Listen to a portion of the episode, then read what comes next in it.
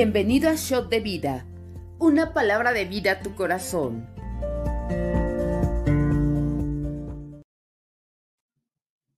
Hola, ¿qué tal? ¿Cómo estamos, iglesia? Es un gusto para mi esposa y para mí poder estar nuevamente aquí con ustedes. Mi amor.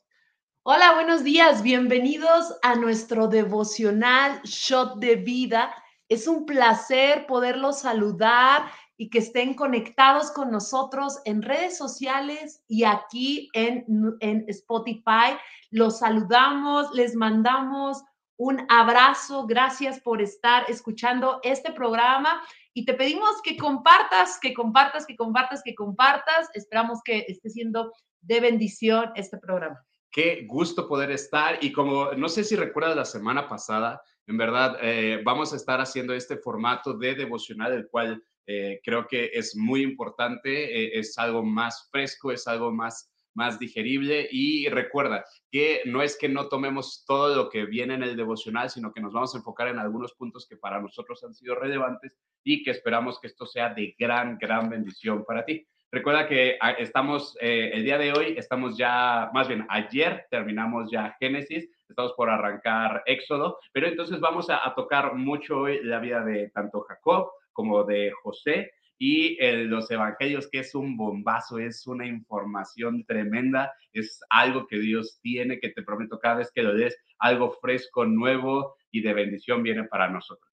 Amén. Y pues bueno, vamos, vamos a arrancar con, con el Antiguo Testamento esta semana, como dice mi esposo. Estuvimos ahí eh, viendo eh, el término de la vida de, de Jacob y el inicio, ¿verdad? Y todo lo que Dios hizo a través de José. Y arrancando con este tiempo, y vamos eh, a ver esta parte, eh, sí, e, el, el, el, término de la vida de, de Jacob es, es impresionante porque al final vemos cómo alguien no puede partir sin soltar bendición. Claro. Cuando tú conoces al Señor, cuando tú tienes hijos, aprenderemos la importancia del poder de la bendición. Amén. Eh, el poder de la bendición, yo siempre lo he dicho, lo he predicado, lo he enseñado, da destino, da futuro, eh, una palabra profética, un destino, una bendición que nosotros como padres físicos o espirituales soltemos sobre la vida de nuestros hijos, les dará destino y, provocará con la autoridad que Dios nos ha dado que se vuelva una realidad en sus vidas.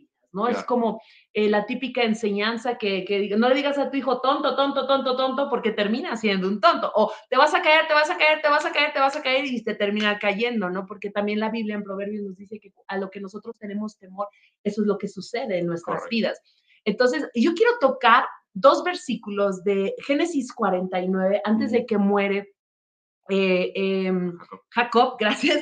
Eh, y, quiero, fíjate, en el 49.5 dice, Simeón y Leví son hermanos, armas de iniquidad, sus armas, no que ellos fueran hijos de iniquidad, las armas que, con las que ellos estaban operando. En su consejo no entre mi alma, ni mi espíritu se junte en su compañía, porque en su furor mataron hombres y en su temeridad desjarretaron toros. Maldito su furor que fue fiero y su ira fue dura. Yo los aparté en Jacob y los esparciré en Israel. Mi esposo tiene algo muy bueno que comentar, pero hace tiempo cuando nosotros fuimos a Israel, nos explicaban cómo todo, todo el, el, el instituto del templo eh, está trabajando por la reconstrucción del tercer templo. Y ustedes saben que eso es algo profético y algo fuertísimo para la segunda venida de Jesucristo. Y nos enseñaban allá en Israel que encontraban de todas las tribus, encontraban el linaje que hay muchos ortodoxos que están ahí, tú los ves en las sinagogas, tú los ves en el muro de los lamentos, lo que es dentro de Jerusalén, y todos ellos están eh, todavía preparándose. ¿Por qué? Porque siempre lo hemos dicho, eh, eh, el pueblo de Israel es tan amado por Dios que no importa que hayan menospreciado a Jesús la primera vez que estuvo aquí en la tierra. Lo que pasa es que ellos no esperaban que vinieran como un cordero. Ellos siempre han esperado al león de la tribu de Judá. Entonces, cuando Jesús venga por segunda vez, aunque eh, el, anticristo, aunque el enemigo, eh, el falso profeta estén operando, reconocerán los judíos a Jesús porque ahora vendrá con toda su gloria y dice la palabra que lo veremos entre las nubes descender y lo verán ahora verdaderamente como el león de la tribu de Judá y entenderán muchas cosas. ¿A qué punto quiero ir? Que las tribus están ahorita, tú puedes encontrar 10 tribus, casi 11 y los maestros, los rabinos que están eh, en el templo y que están trabajando, tienen formadas las tribus, pero aquí se cumple algo que Jacob profetizó, algo que Israel profetizó, que era que esparciría estas dos tribus. Y algo que em, eh, aprendimos allá en Israel es que no pueden, aunque ya tengan todo listo para el templo, ya hicieron la réplica del arca, ya está todo como tiene que ser, eh, todos los utensilios, todo lo que se hacía, el altar del sacrificio, el velo, las cortinas y todo, no pueden arrancar obra, ¿verdad? Número uno, por territorio, pero número dos, porque ha sido esparcida la tribu de Leví, que son los que los levitas, los que servían dentro del templo. Entonces, qué fuerte ver el cumplimiento de esta profecía, porque sí que los esparciría en Israel. Entonces, es, algo muy tremendo, porque eh, los judíos están trabajando por, por, por arrancar de nuevo y esperar la venida del Mesías, pero no pueden arrancar porque ninguna otra tribu, como lo sabemos, está autorizada para, poder servir. en el templo. Entonces, este es un dato cultural bien tremendo, pero profético, que al final vemos el cumplimiento de esa parte. Claro. Entonces, bueno, eso es una parte que quería mencionar porque a mí se me hace sumamente interesante. Fíjate, otra parte, en el 8 dice, Judá, la tribu de Judá, le estaba profetizando a su hijo. Judá, te alabarán tus hermanos, tu mano en la cerviz de tus enemigos. Los hijos de tu padre se inclinarán a ti, cachorro de león, Judá. De la presa subiste, hijo mío, se encorvó, se echó como león. Así como león viejo, ¿quién lo despertará? No será quitado el cetro de Judá, ni el legislador entre sus pies hasta que venga Silo y a él se congregarán los pueblos, atando a David su pollino y a la cepa el hijo de su asna, lavó en el vino su vestido y en la sangre de uvas su manto, sus ojos rojos del vino y sus dientes blancos de la leche. Fíjate qué tremendo está profetizando Jacob sobre, sobre Judá y sabemos que el linaje y de donde viene Jesucristo es la tribu de Judá. Perdón. y vemos el cumplimiento de esta palabra, el cetro no es quitado porque para siempre permanecerá el gobierno de Jesucristo. Pero empieza a hablar varias cosas acerca de cómo Jesús iba a morir cómo la sangre representa ese vino y la vid representa a Jesús, como dice Juan 15. Y, está buenísimo porque aquí dice, atando a la vid su pollino. ¿Quién es la vid verdadera? Jesús. ¿Y cómo entró Jesús? ¿Cuál fue la entrada triunfal? En un, pollino, en un burrito.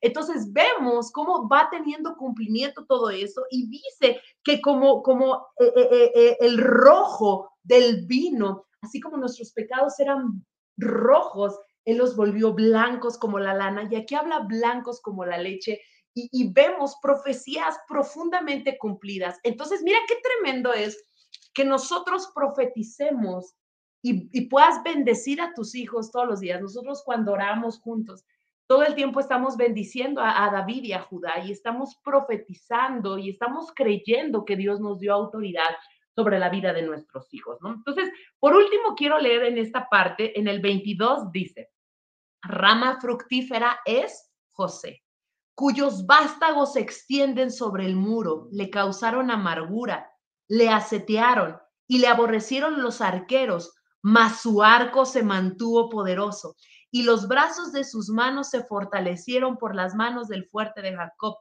Por el nombre del pastor la roca de Israel, por el Dios de tu Padre, el cual te ayudará, por el Dios omnipotente, el cual te bendecirá, con bendiciones de los cielos de arriba, con bendiciones del abismo que está abajo, con bendiciones de los pechos y del vientre. Las bendiciones de tu Padre fueron mayores que las bendiciones de mis progenitores. Hasta el término de los collados eternos serán sobre la cabeza de José y sobre la frente del que fue apartado de entre sus hermanos. ¡Qué bendición! Yo a veces cuando oro y estoy bendiciendo a nuestros hijos físicos y espirituales, tomo porciones de la escritura para profetizar esta parte. Y me encanta ver cómo, cómo Jacob bendice a, José mm. y todo, absolutamente todo tiene un cumplimiento. Ahora, algo bien importante cuando me encanta entender cuando tiene una conversación José con Jacob. Le dice que está hablando en pocas palabras y ahorita ya va a entrar mi esposo con la vida de José. Y con esto le doy pauta a él. Le dice que el camino fue duro. Empieza a hablar con él, le dice, el camino fue duro, el proceso fue doloroso, difícil, pero me encontré con la luz. ah, qué bueno está eso. Y cuando dice la luz, dice luz con L mayúscula. L mayúscula. Déjame ver si lo encuentro rapidísimo. Si no, no pasa nada. Yo sé que tú lo leíste. Yo no, sé si fue esta Biblia o la otra. Pero dice la luz. Y, y qué fuerte porque la luz con L mayúscula, estamos hablando de Jesús. Tuvo un encuentro con el mismo Jesucristo. Entonces, bendice, bendice, bendice.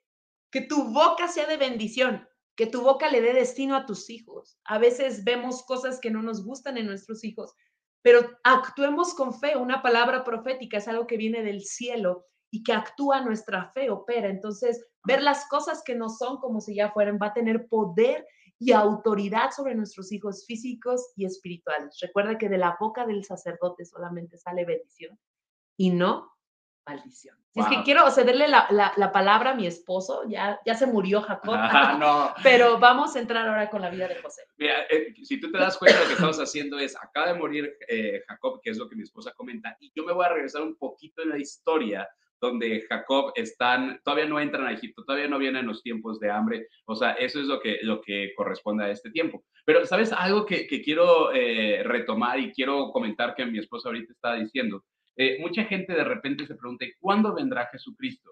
Y, mucha gente puede tomar dos actitudes, o la actitud de urgencia y de llega en cinco minutos, entonces ya no voy a lavar la ropa, ya no me voy a bañar, ya no voy a hacer nada porque en cualquier momento llega.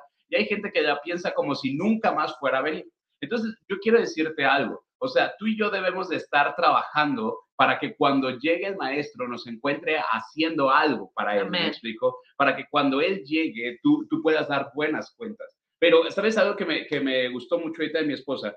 Todo lo que está en el templo, todos los elementos, el candelabro, el incenciario, este, todo, todo, todo, todo, ya está preparado. Ojo con esto, el instituto del templo ya lo tienen todo armado para que en el momento que se construye el templo únicamente meten, y, esto es rápido, ¿me explico? O sea, te podría comentar de que el templo podría tal vez eh, llevarse 15 eh, días, como podría llevarse 40, 60, 70 años, porque aparte tiene que ser construido en una zona en la cual está mucho conflicto por distintas religiones. ¿Me explico? Entonces esto es complicado. ¿Por qué quiero decirte esto? Por la actitud de nosotros como cristianos, cómo tenemos que prepararnos para la venida de nuestro Señor Jesucristo.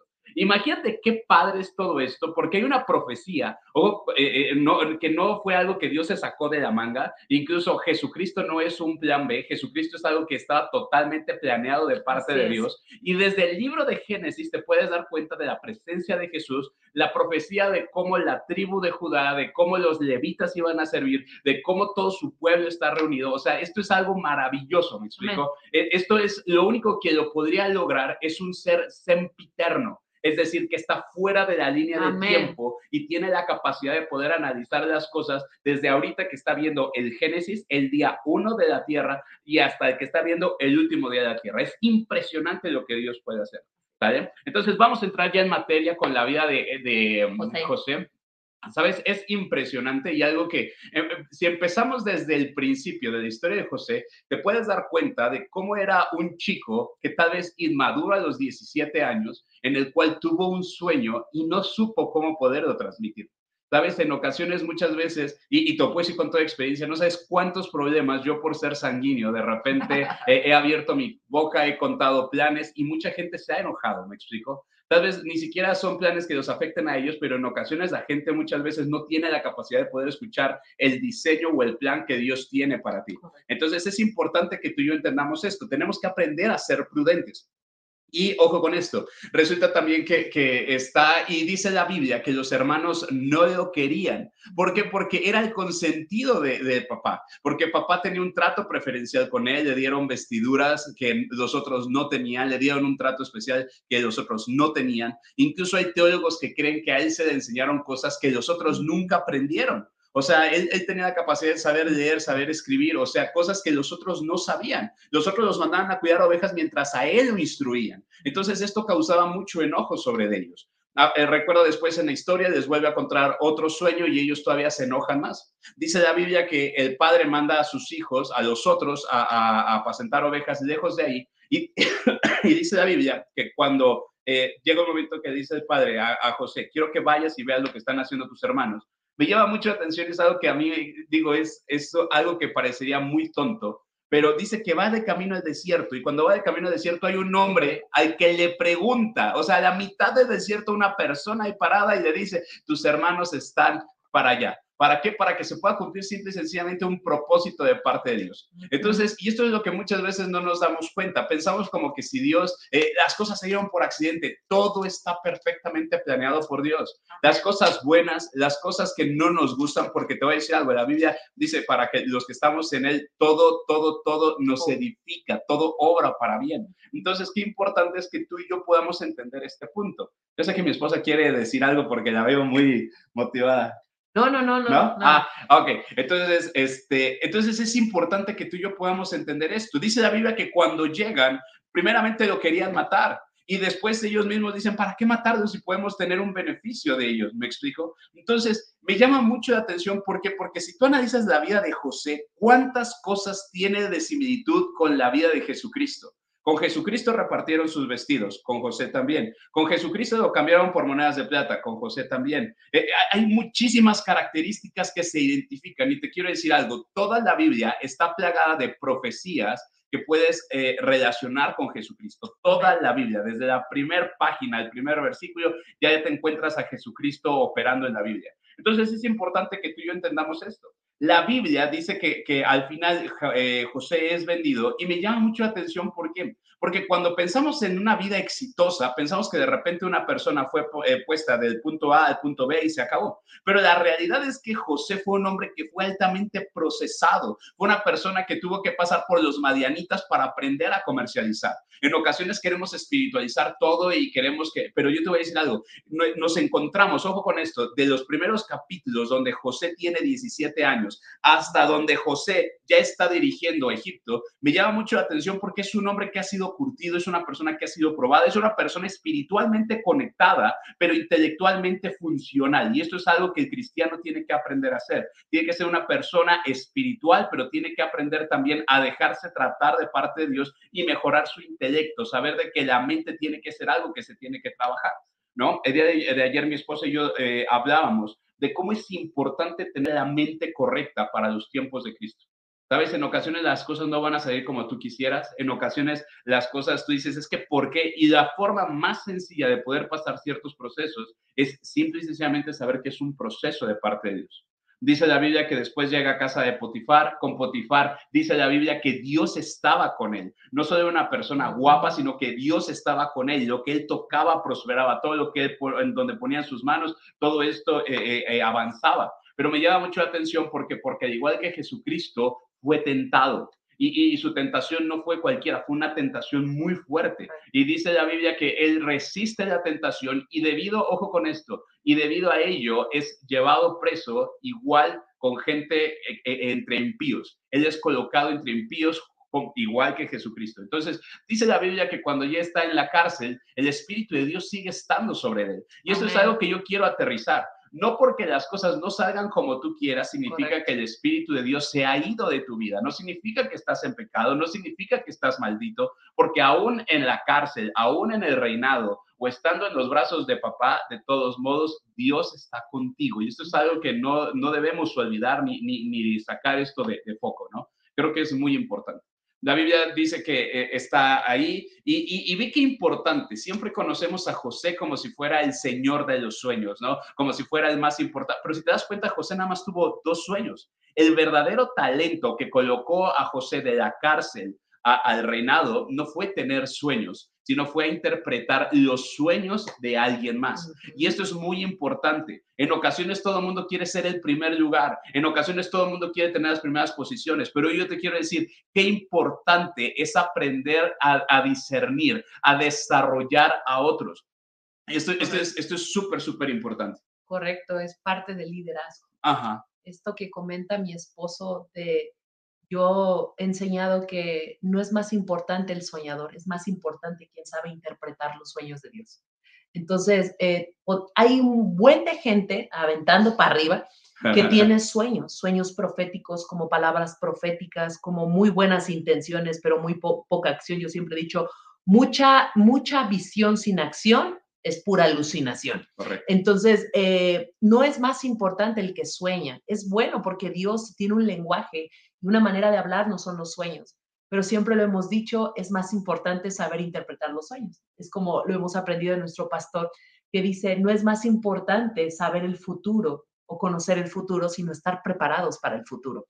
Y, y, y, eso que también comentaba mi esposo y, ayudando y aportando a lo que él decía, Muchas veces queremos ser nosotros los que soñamos y los de en primer lugar y que nosotros seamos los primeros. Y durante la parte del ministerio y el liderazgo hemos entendido que nosotros tenemos que ser los últimos para poder ser los primeros. Como Jesús, necesitamos servir a otros y no ser servidos. Y parte del liderazgo, si tú tienes pasión por el liderazgo, si Dios te está llevando a servir, si Dios te está llevando a posicionarte o, o tal vez Dios te ha hablado de un sueño pastoral, Mira qué importante es entender que no importa que tú seas el segundo. El segundo, el padre es el primero y el hijo es el segundo. Con José, Faraón era el primero, pero José era el segundo, pero tenía toda la autoridad, como el padre le dio toda autoridad a Jesús. Y algo bien importante y, bien fuerte es también que a, a Jonathan no le molestó ser el segundo. Él sabía que por linaje le correspondía ser el primero, el hijo de Saúl. Pero él sabía que había una unción profética de parte de Samuel que provenía de Dios, de que David sería el rey, sería el primero, no importando porque Dios estaba cortando el linaje de Saúl. Pero entonces no te sientas mal por en, ocasiones ser el segundo, no te sientas mal por en ocasiones no ser el que brille o el primero. Eh, yo creo que con la vida de José aprendemos a que cada proceso nos va a ir colocando en el lugar que Dios tiene preparado y que tal vez siempre seamos los segundos, porque cuando nosotros servimos, siempre el primero va a ser Jesús y nosotros seremos los segundos. Siempre a Él, Él es merecedor de toda la gloria, Él es el jefe, Él es el dueño, Él es el soberano y nosotros siempre seremos los segundos. Y esto es importante entenderlo dentro del liderazgo. La palabra nos dice amar al Señor por sobre todas las cosas y a, nosotros, y amar a nuestro prójimo como a nosotros mismos. Dios siempre nos va a poner en segundo lugar para que entendamos que hay siempre una autoridad arriba de nosotros. Y eso es bueno, eso es bueno. Entonces, parte del liderazgo y algo que entendió José es que el Espíritu de Dios estaba en José, aunque fuera el segundo por nombramiento, siempre, siempre estuvo operando con autoridad. Pero, ¿sabes qué me llama mucha atención? O sea, vemos a un José, porque te puede venir automáticamente la pregunta. Entonces, ¿quién era más importante? Eh, eh, ¿El faraón o José? Y yo te voy a decir algo, los dos son indispensables. Claro. Porque si no tienes a un soñador, entonces, ¿qué interpretas?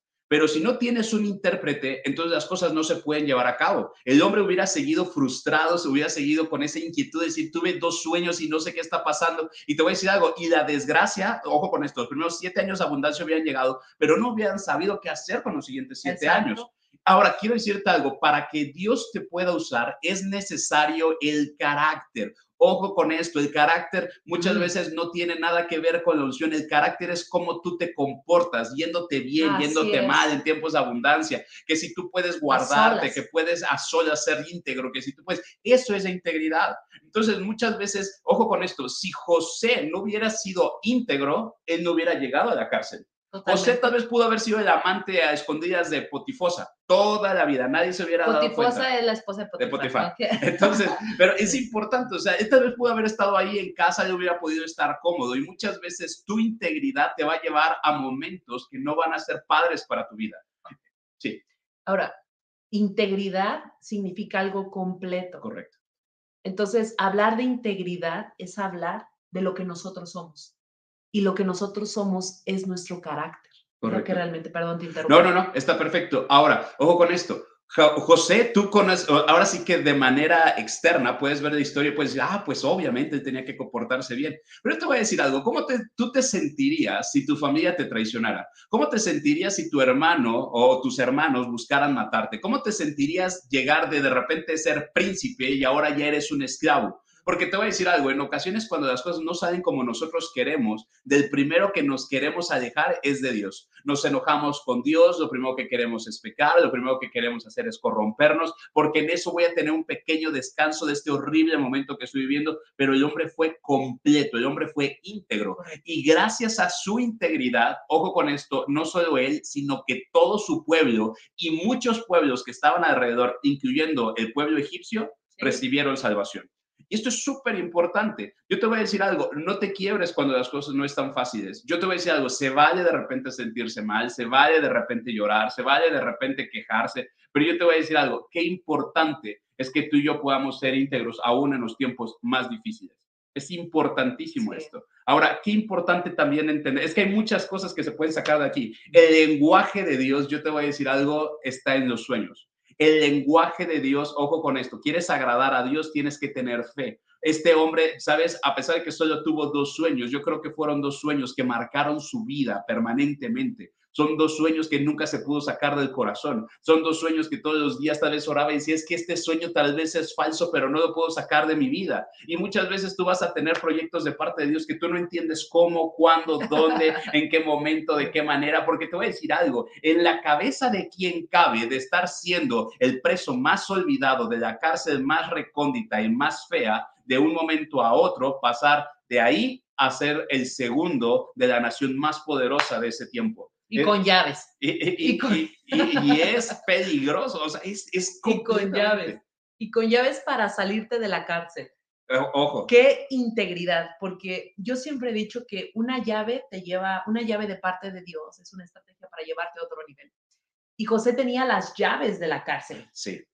Y es, otra, y es otra interpretación de Jesús, porque Jesús fue a la cárcel, descendió al Seol y tomó con autoridad las llaves del infierno. Wow. Entonces, él, él, tenía, él tenía la autoridad, él podía haberse escapado. Te prometo que yo, María, yo, ¿por qué me hubiera escapado? Yo ya estoy harta de estar en la cárcel y como soy, ya me voy, adiós, mundo cruel, y ya llegó mi momento, estas llaves son de parte de Dios. O sea, y, te vas, ¿no? la verdad. Pero hoy aprendemos, ¿no? Con madurez que no podemos saltarnos los procesos de parte de Dios, aunque tengas la llave para irte lejos y abandonar el llamado de parte de Dios. Tienes las llaves, te puedes escapar. José no se escapó, me impresiona, porque dice que aún en la cárcel el Espíritu de Dios estaba con él y todo mundo se daba cuenta que estaba con José. Y era prosperado en la iglesia, en la, iglesia, en la, cárcel. ¿Cómo, ¿Cómo, un hombre es prosperado en la cárcel? O sea, no me imagino. Entonces, pongamos mucha atención. A veces las llaves o la puerta abierta no tiene que ver con Dios. Va a tener que ver con un enemigo que te quiere sacar del llamado. Pero es ahí donde tú tienes que tomar autoridad y saber si abandonas el proceso o permaneces siendo formado de parte de Dios para llegar al propósito. Él sabía que Dios lo había puesto en la cárcel. Él sabía que Dios estaba tratando con él y todavía no entendía el propósito por el cual estaba, pero sabía que era Dios, porque si Dios está contigo en la cárcel, porque si Dios está contigo en medio de la enfermedad, porque si Dios está contigo en medio del problema económico, porque si tú sabes que el Espíritu de Dios está ahí, entonces no te salgas del proceso, porque si el Señor está contigo, Él te quiere seguir formando. Y es lo que yo veo en la vida de José. Y está buenísimo, porque el día de hoy te voy a decir algo, toda la cultura que envuelve la sociedad del día de hoy, no te dejes, no tienes que estar soportando esto. Eso no es de Dios. Eh, siempre lo más fácil, siempre, ¿sabes? Yo vengo de, de una, una generación que no es la actual, en el nombre de Jesús, no es actual, pero había una generación de, ¿quieres algo? Óralo porque Dios te lo va a dar gratis. ¿No? Voy a orar para que alguien me ofrende un carro. Voy a orar para que Dios me mande una esposa guapa, trabajadora, emprendedora, exitosa. Entonces, pero te voy a decir algo, tienes que trabajar para ello. ¿Sí me explico? O sea, ¿por qué Dios me mandó una mujer así? Yo te voy a decir algo, porque ella trabajaba y te voy a decir algo, porque yo trabajaba no nos encontramos así rascándonos los pies, o sea, no, verdaderamente éramos personas que estábamos haciendo cosas y esto es importante, ¿no? Sí, es real. Ahora, yo te voy a decir algo, Dios puede llamar a gente imperfecta, pero Dios no llama a gente ociosa. Y te voy a decir algo, algo que caracterizaba constantemente a... algo que caracterizaba constantemente a José. Perdón, oye, es un shot de vida, nos agarró la simpleza. Algo que caracterizaba siempre a José era un hombre trabajador. Y te voy a decir algo, qué importante. Yo conozco mucha gente que son altamente espirituales, pastor, oré todos los días de la semana, ocho horas. Sí, hay unas personas que están en Walking Dead, ¿no? Porque ven todo el tiempo demonios caminando y, y está bien, ¿no? Pero, pero, perdón, ya te interrumpí. Pero bueno, el chiste de todo esto es que te voy a decir algo. Dios llama siempre a gente que esté haciendo algo. Dios está poniendo los ojos en gente que esté ocupada. Una persona que está en la cárcel podría decir, pues nada, me siento aquí, me acuesto, me levanto, me vuelvo a acostar, ¿cómo? O sea, yo te voy a decir algo. José no. José era una persona que incluso en la cárcel era productivo. Aún en sus peores momentos, él tenía la capacidad de poder servir y poner en práctica lo que Dios había puesto en sus manos. Dios había puesto un don. Ojo con esto, el don de él no se frenó estando en sus peores momentos. Así como tus dones, como tus talentos, como tu carácter no se pueden frenar en los peores momentos, tampoco José se frenó en el peor de sus momentos. Y esto es súper importante. Ahora, ve qué padre es esto. Él llega e interpreta el sueño. Pero este hombre ya era un paquete completo, es decir, no solo tenía una conexión con Dios, sino que fue una persona tratada, educada, una persona que aprendió. Pastor, es que yo no quiero estudiar porque el Espíritu Santo a mí me va a revelar. Yo te voy a decir algo, un José lo llamaron porque no quiero trabajar. No quiero trabajar y que quiero ser como Elías, que las aves me alimenten. Olvídate de eso. ¿Qué pasó con José? Con José lo que pasó es de que era un hombre que traía todo, todo el contexto, ya lo traía. Esto es lo que tú debes hacer, debes quintar las semillas. Es decir, de todo lo que tú produces, la quinta parte lo vamos a apartar y con eso vamos a, vamos a aguantar los tiempos difíciles. Y te voy a decir algo, una joya que yo he predicado muchas veces en tema de finanzas. El mejor tiempo para Egipto no fueron los siete años de abundancia. ¿Por qué? Porque eh, eh, eh, José conocía el futuro, pero no solo conocía el futuro, sino también sabía que tenía que hacer para el futuro, porque estaba preparado. Entonces, ¿qué fue lo que dijo? ¿Sabes qué? Vamos a guardar esto. Y cuando vengan los tiempos de hambre, la semilla la vamos a vender.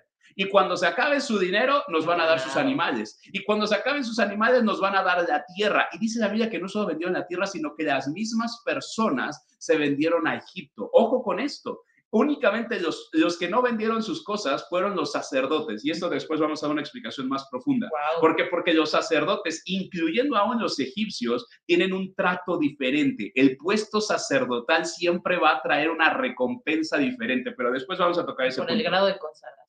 Qué importante es esto. Pero ve qué fuerte es esto. ¿Por qué? Porque cuando una persona está preparada, cuando una persona tiene esa capacidad, ha sido tratada, ha sido educada, ha sido formada, entonces no debe de tener miedo a un futuro, porque va a saber perfectamente cómo reaccionar. ¿Cuál fue el problema de todos los demás pueblos? Que nadie estaba preparado. Todos los pueblos que estaban allá alrededor pasaron siete años de abundancia, todos. El pueblo, imagínate, eh, eh, Jacob, sus hermanos, todos, sus hermanos, sus hijos, perdón, todos tuvieron ese tiempo de abundancia. Siete años donde dijeron, tal vez compraron, tuvieron nuevos esclavos, tuvieron nuevos animales y todo, pero hubo un hombre que dijo, yo me voy a preparar para el futuro. Wow. Mucha gente diría, no, porque eso es no tener fe. No, al contrario. Eh, José tuvo tanta fe que los tiempos difíciles fueron lo que lo reposicionaron a él. Ahorita yo te voy a decir algo, muchos están pasando tiempos difíciles económicos, familiares, pero yo te voy a decir algo, cuando tú estás preparado, los tiempos difíciles tienen un distinto sabor y tienen un distinto resultado. Preparémonos para todos los tiempos. Amén. Eh, y vemos la, vida de José. Es que es impresionante este hombre. Es, es impresionante. Eh, amamos la historia de José y vemos, y, pero ¿y nosotros qué estamos haciendo? ¿No? En medio de nuestros procesos, en medio de nuestra vida, en medio de lo que Dios está haciendo con nosotros. Y me encanta, avanzando un poco más, porque nos podríamos quedar aquí horas, Horas. Pero avanzando un poco más, llega un momento en el cumplimiento de los sueños de José. Ya no solo es el segundo, eh, Faraón le da su autoridad, le da su anillo, empieza a hacer cosas. Llega el momento donde el corazón de José tiene que ser quebrantado y una vez más probado para saber si realmente fue sanado su corazón para el momento que ve a sus hermanos. ¿Qué momento? Yo te lo prometo, esto está mejor que la novela y cualquier Sí. serie de Netflix. Porque te prometo, yo, ya van a llegar, ya los va a ver. Y cuando llegan y cuando les ponen los costales y la copa y ve y te doy monedas y ya sabes todo ese movimiento. Y cuando él ya se va a mostrar a sus hermanos. Y como dice la Biblia que entonces ellos se inclinan, no una, varias veces delante de él, como esos manojos de trigo se comenzaron. Yo me imagino, o sea, se me enchina hasta el cuero porque me imagino a José diciendo, aquí está el cumplimiento de lo que muchos años atrás soñé. Porque un sueño lleva un proceso, porque Correcto. un sueño lleva una interpretación, porque un sueño ya va a llegar a un cumplimiento. Es como Dios le ha dado un sueño a mi esposo de ver muchas cosas, pero no es de hoy para mañana. Es, es- sería buenísimo, ¿verdad? Pero no, con la vida de José aprendemos que fueron más de 13 años donde él estuvo siendo procesado. Correcto. Entonces, vemos, vemos esta parte y yo me pongo bien nerviosa, ya van a, ya los va a ver y dice que él se aparta y empieza a llorar, pero a él por la cultura egipcia, si tú lo estudias, lo maquillaban, lo ponían, lo disfrazaban literal y yo me imagino como él llorando, toda la pintura, así me lo imagino corriendo por sus ojos, por sus mejillas y sale y les dice, soy José. ¡Ay, no! Me, me- hasta grité porque me, me vuelvo a emocionar de decir, aquí está. Y cuando ve que ellos se inclinan, empieza a recordar el sueño, porque un sueño genuino de Dios siempre va a estar en tu corazón y en tu mente.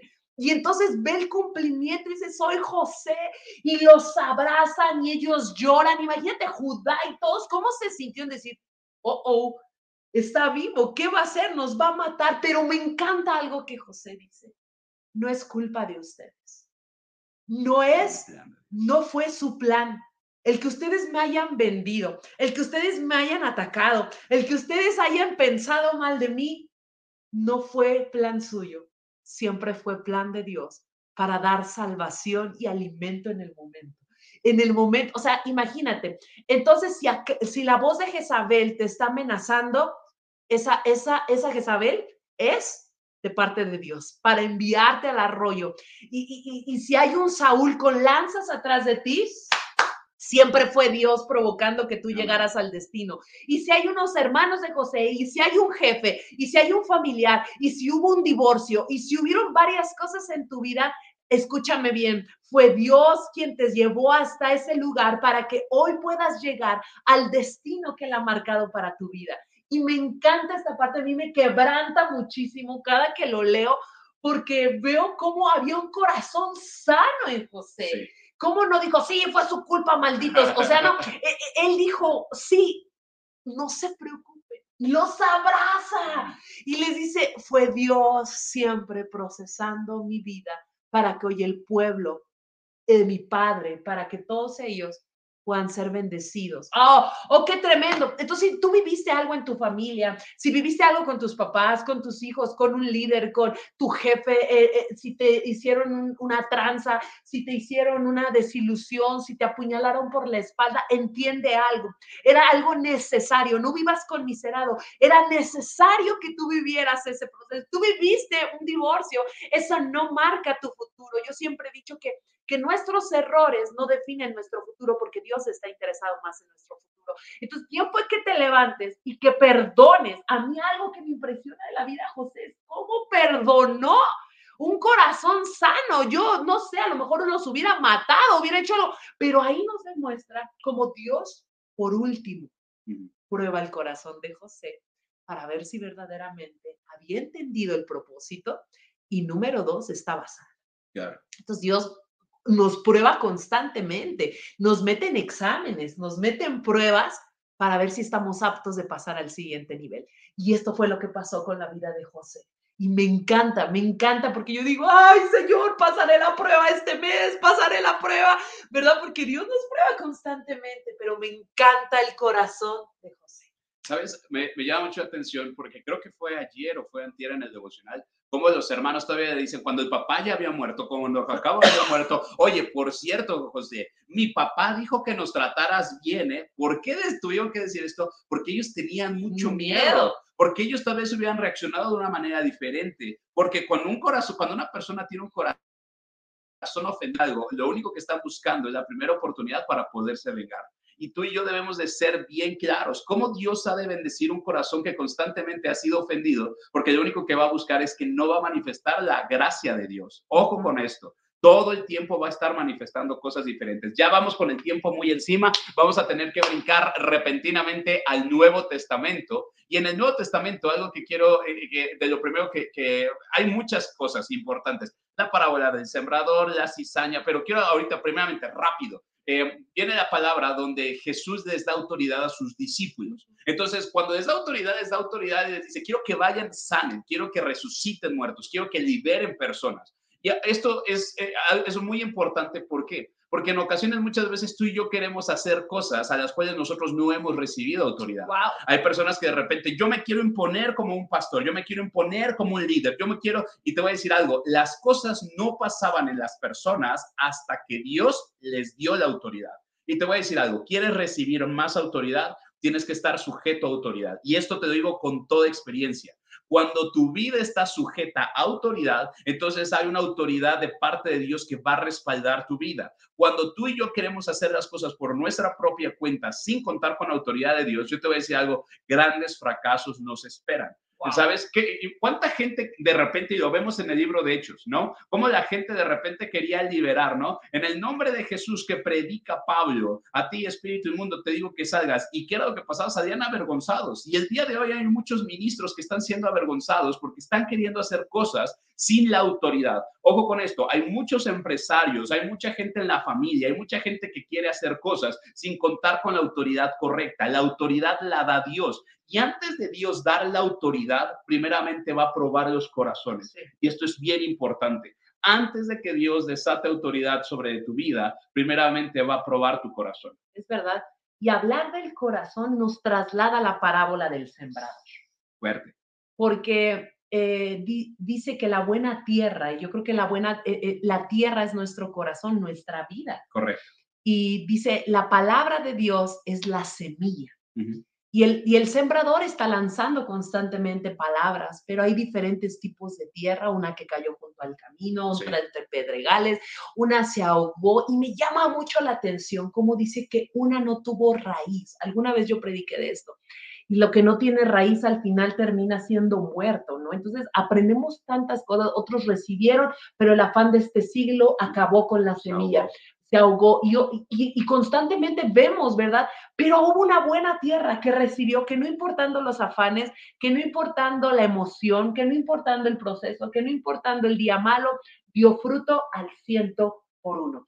Entonces, nosotros, la invitación de Jesús, y después le explica a los discípulos qué significa la parábola del sembrador, le, nos invita, nos enseña a ser una buena tierra. Que cuando Dios, cuando recibimos una palabra, cuando escuchamos una palabra, cuando nos congregamos, recibimos esa buena semilla y, y nosotros tenemos que ser esa buena tierra, porque muchas veces salimos de la iglesia, recibes bien padre, pero puede ser de corta duración, que solo se emociona. Sales de la iglesia y ya te estás peleando en el carro con tu esposa porque, ah, no, yo quería desayunar carnitas, pero tú quieres la barbacoa. Y, entonces pierdes, es de corta duración, la, eres de corta duración. Y queremos que nuestra iglesia y que en el cuerpo de Cristo seamos esa buena tierra que demos fruto para ver entonces cambios. Ve qué fuerte, porque te voy a decir algo, me llama mucho la atención esta que cayó entre pedregales y al principio tuvo rápido fruto porque no tenía mucha profundidad, pero cuando salió el sol se secó porque no tenía raíces. Qué importante para la gente es que aprendan a tener raíces. Sabes, si tú no tienes raíces, no puedes tener frutos. Si no tienes raíces, en el primer momento de tribulación te vas a ahogar. Las raíces determinan, ojo con esto, la certeza y la seguridad de poder pasar tiempos difíciles. Es verdad. Ojo con esto, ¿cuántas raíces tú tienes? ¿Realmente perteneces? Ojo, y es importante porque muchas personas de repente, pues, ay, recibí la bendición, oye, vino un profeta y recibí esto, oye, pasó esto, ay, qué padre, y te emocionas y no está mal. Pero el problema, ojo con esto, es que mucha gente deja de invertir en el crecimiento de sus raíces. Las raíces muchas veces es estar trabajando, penetrar, muchas veces es estar excavando, muchas veces es ir a lo profundo. Morir. Es, es importante. ¿Sabes qué difícil es poder echar raíces? Qué difícil es verdaderamente poder estar haciendo ese trabajo hacia abajo, donde la mayoría de gente no se da cuenta. La gente no quiere ir y la mayoría de gente no se da cuenta de lo que está sacrificando para poder echar raíces. Una persona que ora verdaderamente, yo te voy a decir algo, la gente no lo nota. Una persona que hace su devocional, la gente no lo nota. Una persona que tiene raíces es aquel que permanece en su iglesia, es el que permanece en su familia, es el que permanece en su matrimonio, es el que permanece trabajando para una empresa, es el que trabaja. Y te voy a decir algo, qué importante, porque no es el que se va, no es el que se seca con la primer tribulación, es el que resiste. Y una persona que resiste cuando sale el sol va a también soportar las diferentes temporadas, va a soportar el verano, va a soportar el invierno, pero cuando llegue la primavera va a ver el tiempo de sus frutos. Wow. Eh, eh, es, la Biblia es, ah, impresionante porque la palabra, yo siempre lo digo, es Jesús, es el ver. Y yo quiero, eh, no sé si tú tengas... No, ya, ya, ya no tenemos mucho tiempo, échate la final. Ok, me echo a la final que está en Mateo 13, 31. Correcto. Dice, otra parábola les refirió diciendo, el reino de los cielos es semejante al grano de mostaza que un hombre tomó y sembró en su campo, el cual a la verdad es la más pequeña de todas las semillas, pero cuando ha crecido es la mayor de las hortalizas y se hace árbol, de tal manera que vienen las aves del cielo y hacen nido en sus ramas. Wow. Me encanta esta palabra. Eh, yo siempre he aprendido algo de parte de Dios y más cuando alguien, no sé si tú también como yo eres sanguíneo y desesperado, todo comienzo pequeño, bien cuidado, terminará siendo grande, porque Dios todo lo que la hace comienza en pequeño para poder hacerlo grande. Las cosas grandes, cuando uno llega rápido a la cima, cuando uno llega rápido, es lo que hablábamos de los procesos. José no pudo haber llegado de la noche a la mañana a ser el segundo de Faraón. Necesitó ser el que limpiaba necesitó ser el esclavo para después ser el segundo. Y esto me encanta porque el reino de los cielos es semejante a eso. Todo lo pequeño, por eso Jesús dijo, no teman manada pequeña. No dijo manada, manada, manada. No, dijo, no teman manada pequeña porque a mí me ha placido darles el reino. Entonces, todo comienzo pequeño, si tu negocio es pequeño, si ahorita a lo mejor tienes un discípulo, si a lo mejor estás comenzando algo en pequeño, no dudes que Dios, si tú lo cuidas, eres íntegro, obediente, fiel al Señor, Él va a hacer algo grande. Adán nació siendo grande. Grande. Y se corrompió. Adán no fue el plan A. Jesús siempre fue el plan. Wow. Por eso el segundo Adán, Jesucristo, tuvo que vivir cada proceso, porque él nunca fue el plan B. Nacimiento, ser bebé. Tuvo que ser bebé, de estar en el vientre de una mujer, mismo Dios, Emanuel, en una mujer. ¡Wow! O sea, Dios teniendo que vivir los procesos que nosotros vivimos. Correcto. Su crecimiento, la circuncisión, todo lo que tuvo que vivir para que entonces Dios lo hiciera grande. Entonces, todo comienzo pequeño no es malo. Al contrario, cuando uno ya es grande, pierdes la capacidad de asombro porque está todo listo. Pero cuando uno empieza en pequeño, entonces tu fe comienza a crecer para producir las cosas grandes. Entonces, ¿qué, qué padre es entender el reino de los cielos. Ese empieza en pequeño, pero va creciendo, va creciendo, va creciendo. Y entonces, cuando uno es pequeño, tiene la visión de ir más allá. Así es. Pero cuando uno ya es grande, hasta la soberbia te puede alcanzar y decir, ya no necesito crecer más, ya no necesito aprender más. Pero el reino de los cielos nos habla que es como ese granito de mostaza, que es tan pequeño, la, más, la semilla más pequeña, pero que da un árbol grande para que después muchos puedan venir a ti. Entonces, fíjate qué hermosa es la palabra de parte de Dios, porque tienes que confiar y entender que Dios es el que da el crecimiento. Y si Jesús Dios mismo tuvo que ser una semillita, una simiente en el vientre de María ¿cuánto más nosotros tenemos que aprender a ir paso a paso y crecer aunque nos desesperemos y entender que cuando tú eres pequeño, Dios te puede hacer grande? Wow. Amén. Iglesia, esto ha sido todo por hoy. Hay mucho, mucho más que hablar, pero créeme que pasamos estos tiempos que espero que sean igual de deliciosos para ti que como son para nosotros. Te mandamos un fuerte, fuerte abrazo. Te volvemos a pedir, no sueltes tu devocional. Hay tanto, tanto que aprender. Nos faltaron tantos temas. Nos faltó la cizaña, nos faltó este, cuando Jesús está enseñando frente al mar. Nos faltó, no, no, no, no, no, es mucho. Pero te voy a decir algo, es padre este tiempo de poder tener un deleite en la palabra de Dios. Te mandamos un fuerte abrazo y por favor no te pierdas nada de lo que se está transmitiendo para ti. Te amamos, te bendecimos y te mandamos un fuerte abrazo. Que Dios te bendiga. Gracias por sintonizar Shot de Vida y ayúdanos a compartir para que la palabra llegue a muchos más. Que Dios te bendiga. Bye.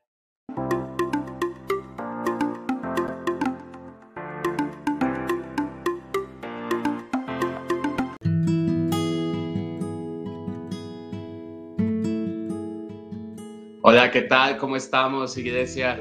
Es un gusto para mi esposa y para mí poder estar nuevamente aquí con ustedes. Mi amor.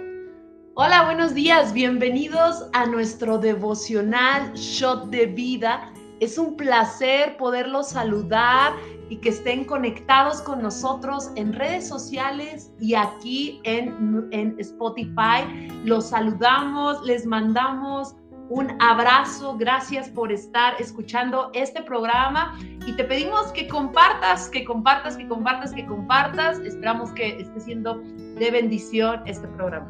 Qué gusto poder estar. Y como no sé si recuerdas la semana pasada, en verdad eh, vamos a estar haciendo este formato de devocional, el cual eh, creo que es muy importante, eh, es algo más fresco, es algo más más digerible. Y recuerda que no es que no tomemos todo lo que viene en el devocional, sino que nos vamos a enfocar en algunos puntos que para nosotros han sido relevantes y que esperamos que esto sea de gran, gran bendición para ti. Recuerda que ah, estamos, eh, el día de hoy, estamos ya, más bien ayer terminamos ya Génesis, estamos por arrancar Éxodo, pero entonces vamos a, tocar mucho hoy la vida de tanto Jacob como de José y los evangelios, que es un bombazo, es una información tremenda, es algo que Dios tiene, que te prometo cada vez que lo des, algo fresco, nuevo y de bendición viene para nosotros.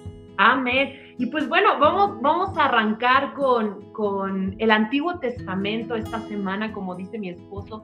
Estuvimos ahí eh, viendo eh, el término de la vida de, de Jacob y el inicio, ¿verdad? Y todo lo que Dios hizo a través de José.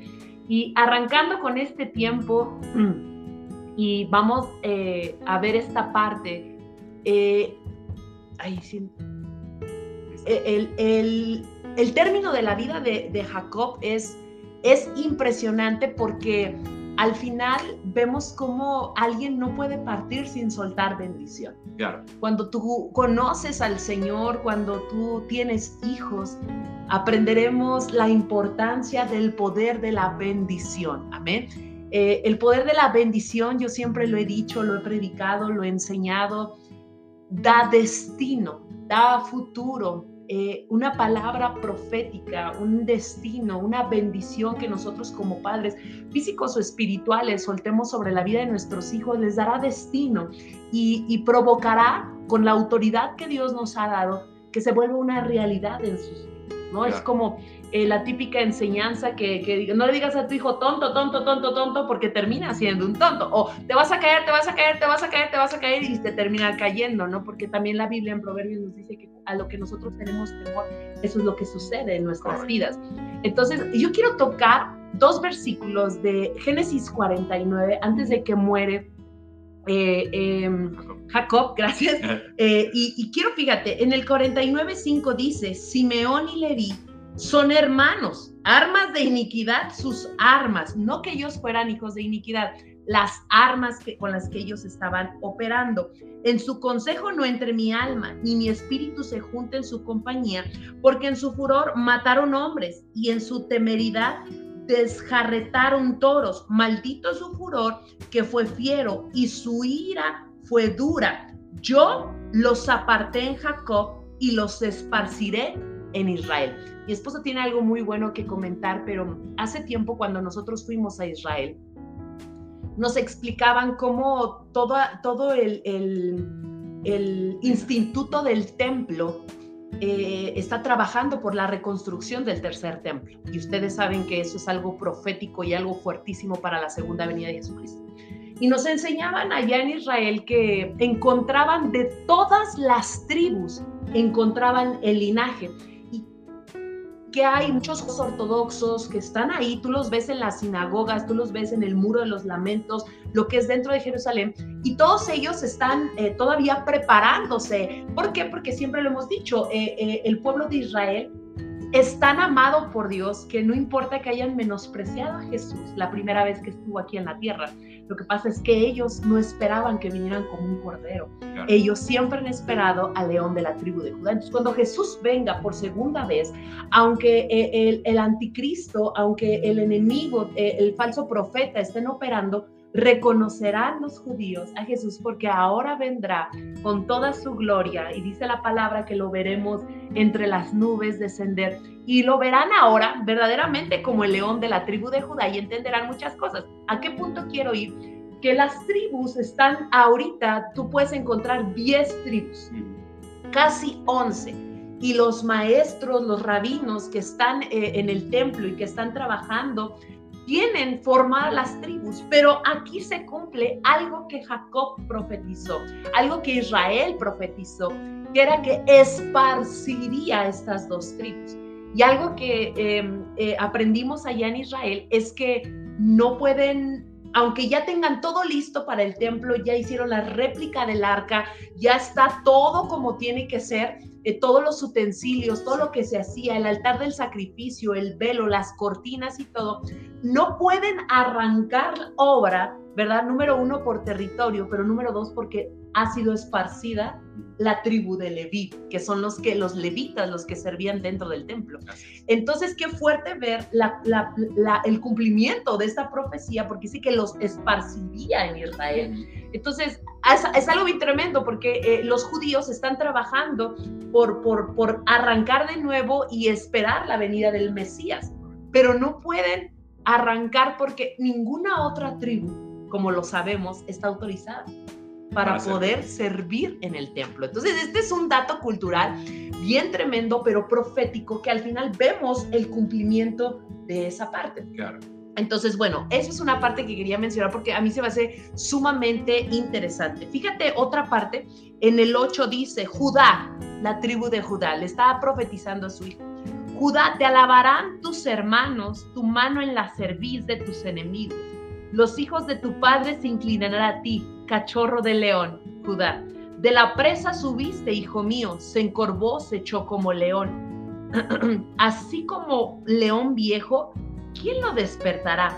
No será quitado el cetro de Judá, ni el legislador entre sus pies, hasta que venga Silo.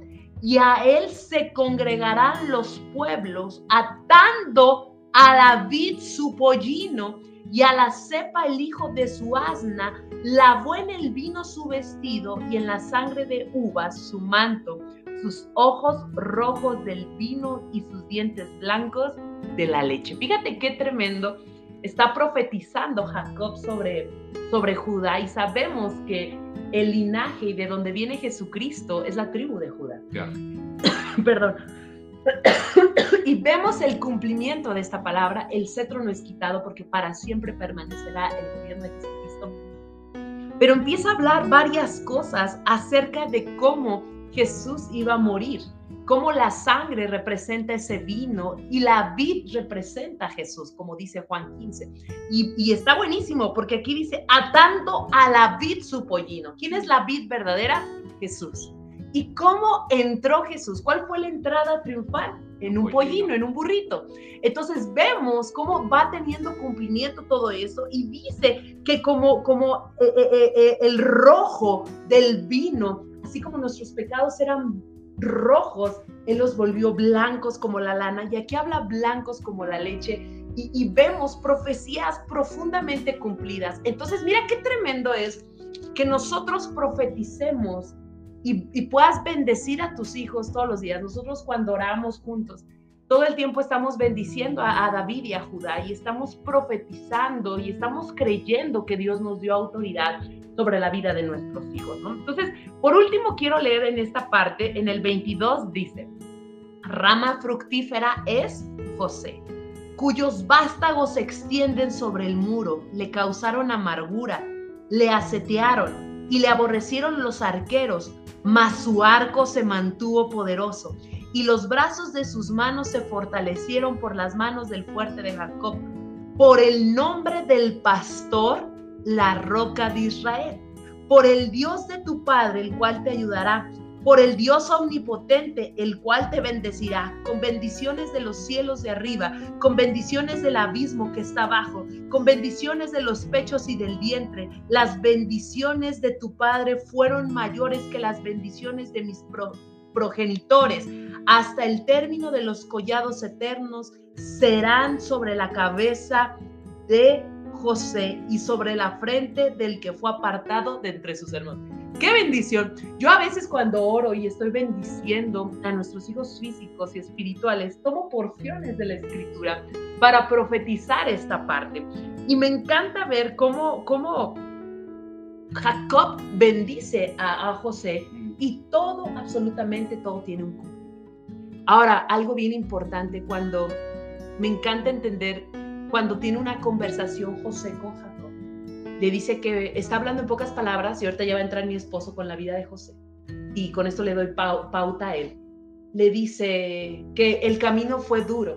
Empieza a hablar con él, le dice, el camino fue duro, el proceso fue doloroso, difícil, pero me encontré con la luz ah, qué bueno está eso. Y cuando dice la luz, dice luz con L mayúscula. L mayúscula. Déjame ver si lo encuentro rapidísimo. Si no, no pasa nada. Yo sé que tú lo leíste.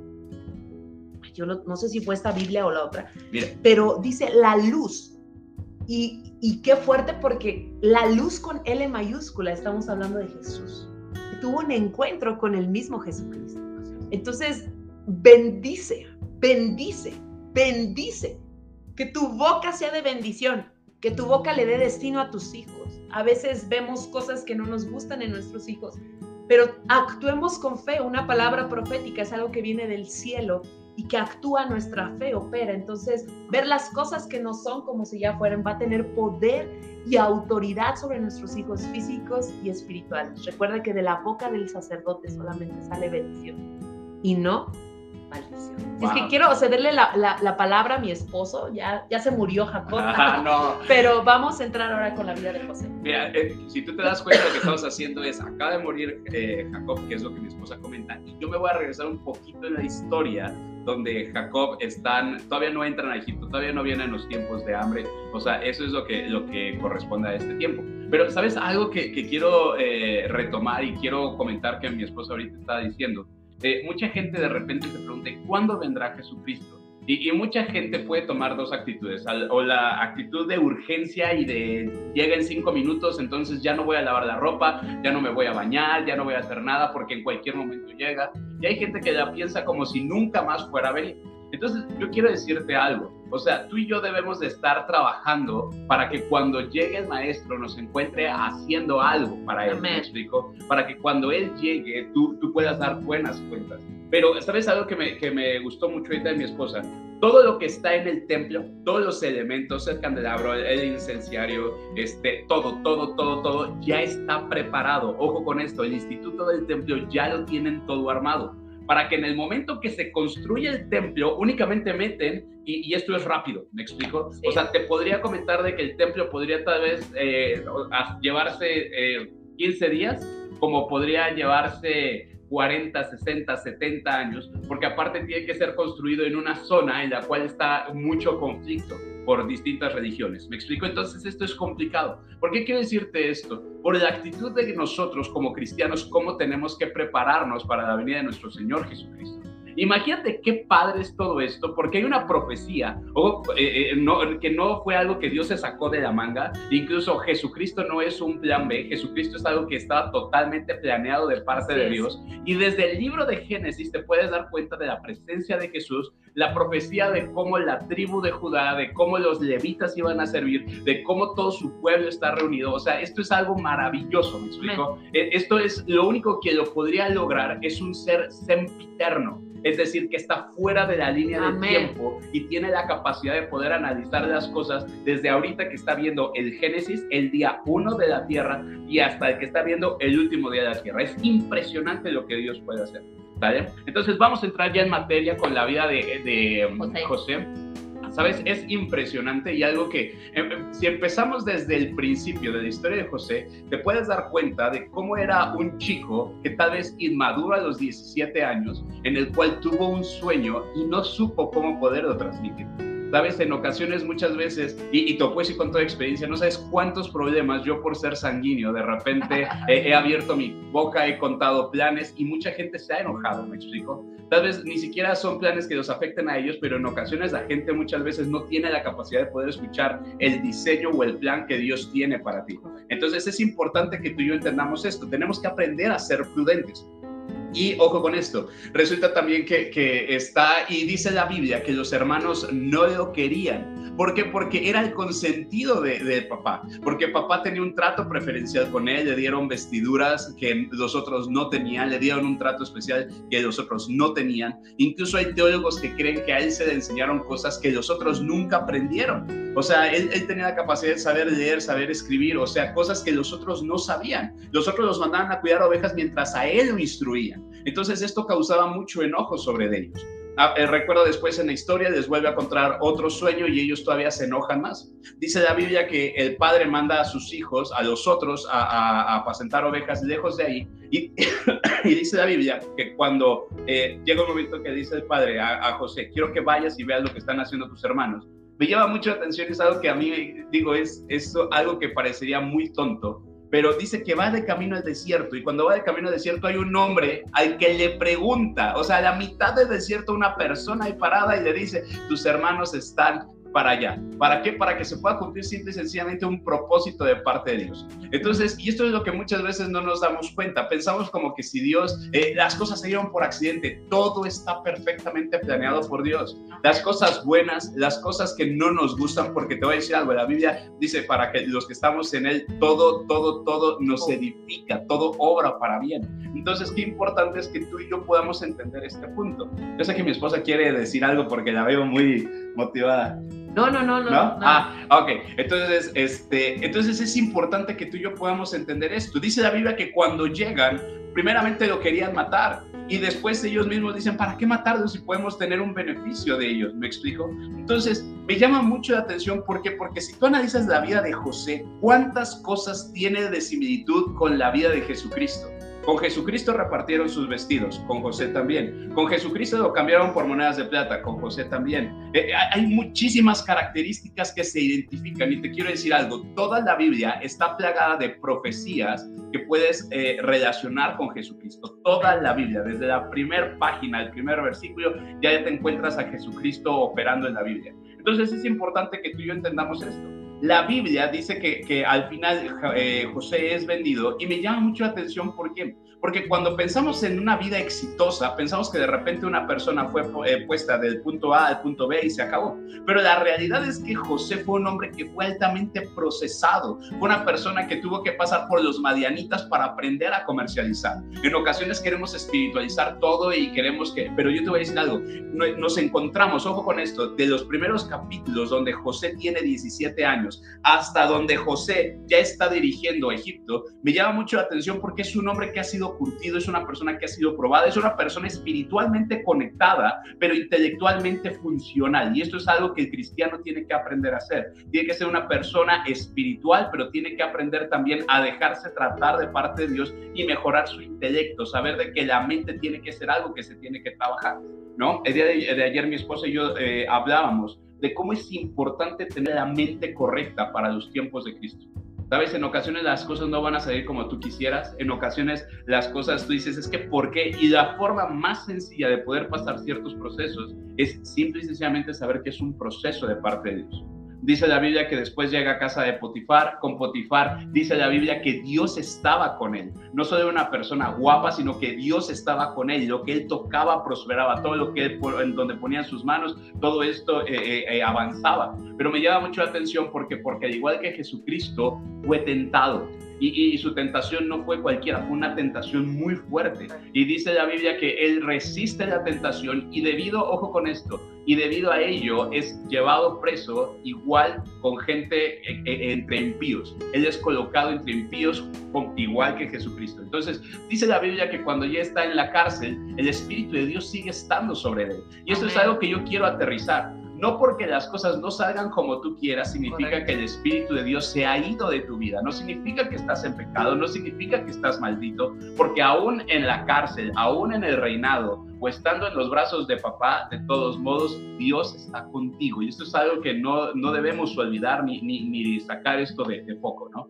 Creo que es muy importante. La Biblia dice que eh, está ahí y, y, vi que importante, siempre conocemos a José como si fuera el señor de los sueños, ¿no? Como si fuera el más importante. Pero si te das cuenta, José nada más tuvo dos sueños. El verdadero talento que colocó a José de la cárcel al reinado no fue tener sueños, sino fue a interpretar los sueños de alguien más. Y esto es muy importante. En ocasiones todo el mundo quiere ser el primer lugar, en ocasiones todo el mundo quiere tener las primeras posiciones, pero yo te quiero decir qué importante es aprender a, discernir, a desarrollar a otros.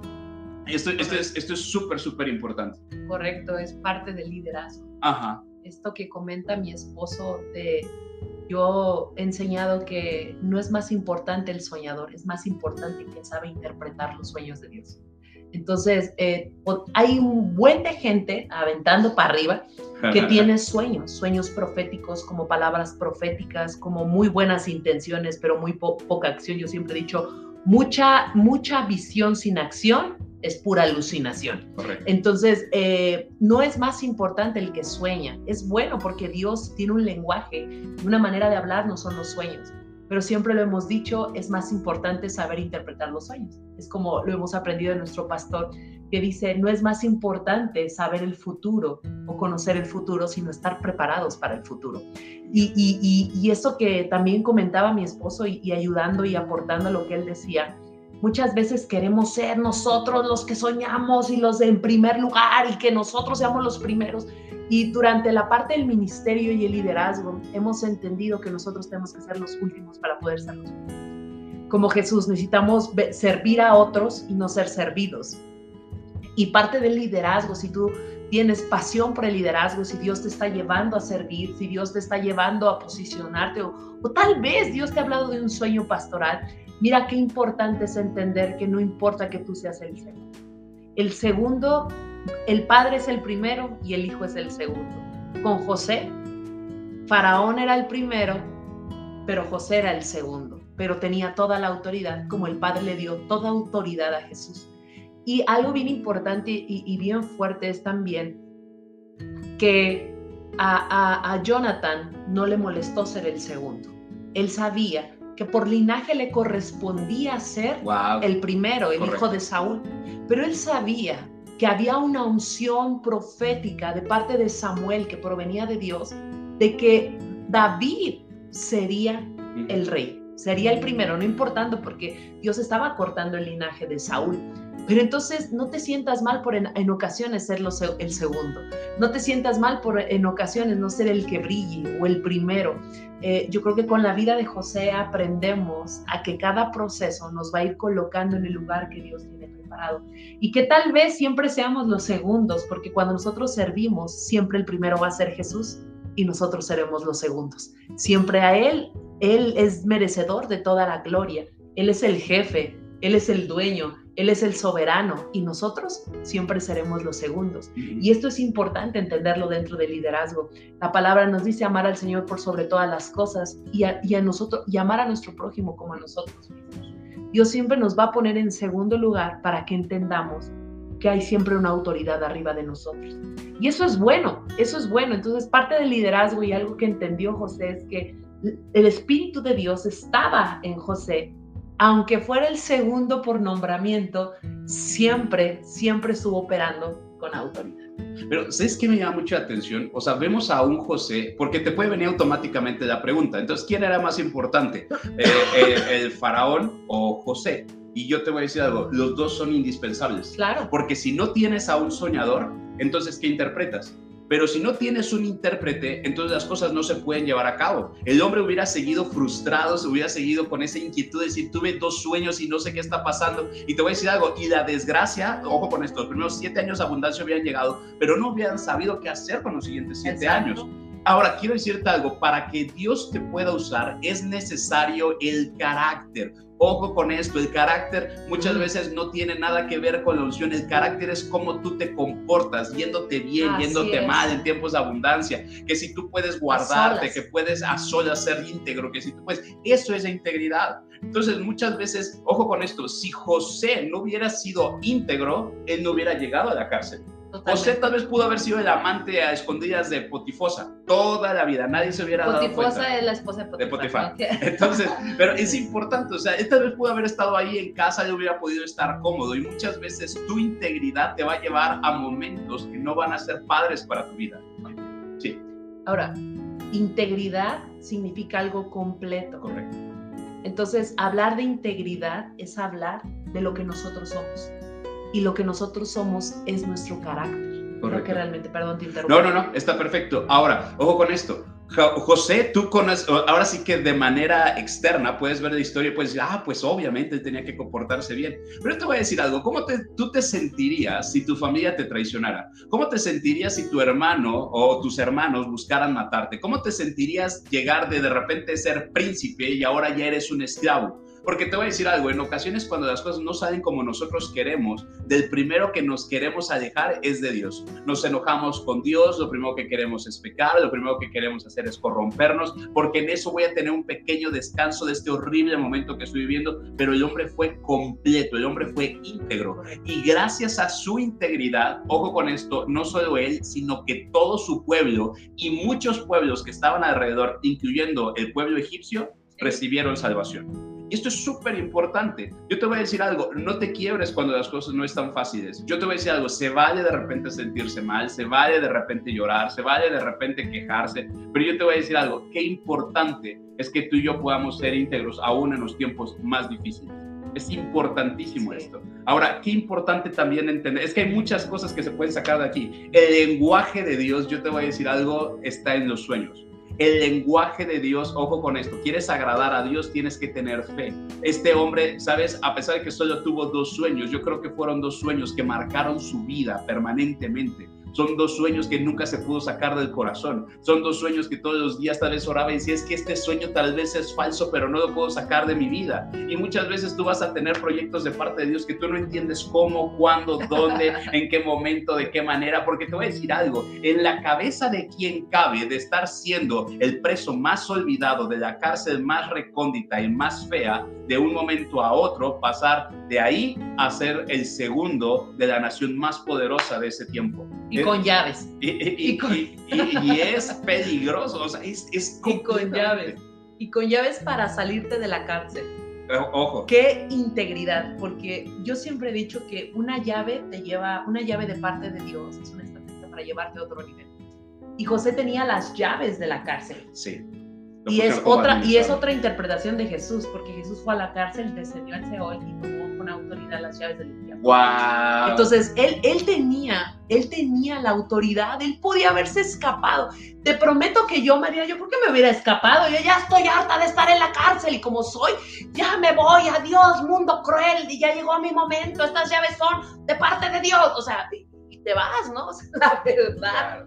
Pero hoy aprendemos, ¿no? Con madurez que no podemos saltarnos los procesos de parte de Dios, aunque tengas la llave para irte lejos y abandonar el llamado de parte de Dios. Tienes las llaves, te puedes escapar. José no se escapó, me impresiona, porque dice que aún en la cárcel el Espíritu de Dios estaba con él y todo mundo se daba cuenta que estaba con José. Y era prosperado en la iglesia, en la, iglesia, en la cárcel. ¿Cómo, ¿Cómo un hombre es prosperado en la cárcel? cárcel, o sea, no me imagino. Entonces, pongamos mucha atención. A veces las llaves o la puerta abierta no tiene que ver con Dios. Va a tener que ver con un enemigo que te quiere sacar del llamado. Pero es ahí donde tú tienes que tomar autoridad y saber si abandonas el proceso o permaneces siendo formado de parte de Dios para llegar al propósito. Él sabía que Dios lo había puesto en la cárcel él sabía que Dios estaba tratando con él y todavía no entendía el propósito por el cual estaba, pero sabía que era Dios, porque si Dios está contigo en la cárcel, porque si Dios está contigo en medio de la enfermedad, porque si Dios está contigo en medio del problema económico, porque si tú sabes que el Espíritu de Dios está ahí, entonces no te salgas del proceso, porque si el Señor está contigo, Él te quiere seguir formando. Y es lo que yo veo en la vida de José. Y está buenísimo, porque el día de hoy te voy a decir algo, toda la cultura que envuelve la sociedad del día de hoy, no te dejes, no tienes que estar soportando esto. Eso no es de Dios. Eh, siempre lo más fácil, siempre, ¿sabes? Yo vengo de, de una, una generación que no es la actual, en el nombre de Jesús, no es actual, pero había una generación de, ¿quieres algo? Óralo porque Dios te lo va a dar gratis, ¿no? Voy a orar para que alguien me ofrende un carro, voy a orar para que Dios me mande una esposa guapa, trabajadora, emprendedora, exitosa. Entonces, pero te voy a decir algo, tienes que trabajar para ello. ¿Sí me explico? O sea, ¿por qué Dios me mandó una mujer así? Yo te voy a decir algo, porque ella trabajaba y te voy a decir algo, porque yo trabajaba. No nos encontramos así rascándonos los pies, o sea, no, verdaderamente éramos personas que estábamos haciendo cosas. Y esto es importante, ¿no? Sí, es real. Ahora, yo te voy a decir algo. Dios puede llamar a gente imperfecta, pero Dios no llama a gente ociosa. Y te voy a decir algo, algo que caracterizaba constantemente algo que caracterizaba constantemente a José. Perdón, es un shot de vida, nos agarró la simpleza. Algo que caracterizaba siempre a José era un hombre trabajador. Y te voy a decir algo, qué importante. Yo conozco mucha gente que son altamente espirituales. Pastor, oré todos los días de la semana, ocho horas. Sí, hay unas personas que están en Walking Dead, ¿no? Porque ven todo el tiempo demonios caminando. Y, y está bien, ¿no? Pero, pero, perdón, ya te interrumpí.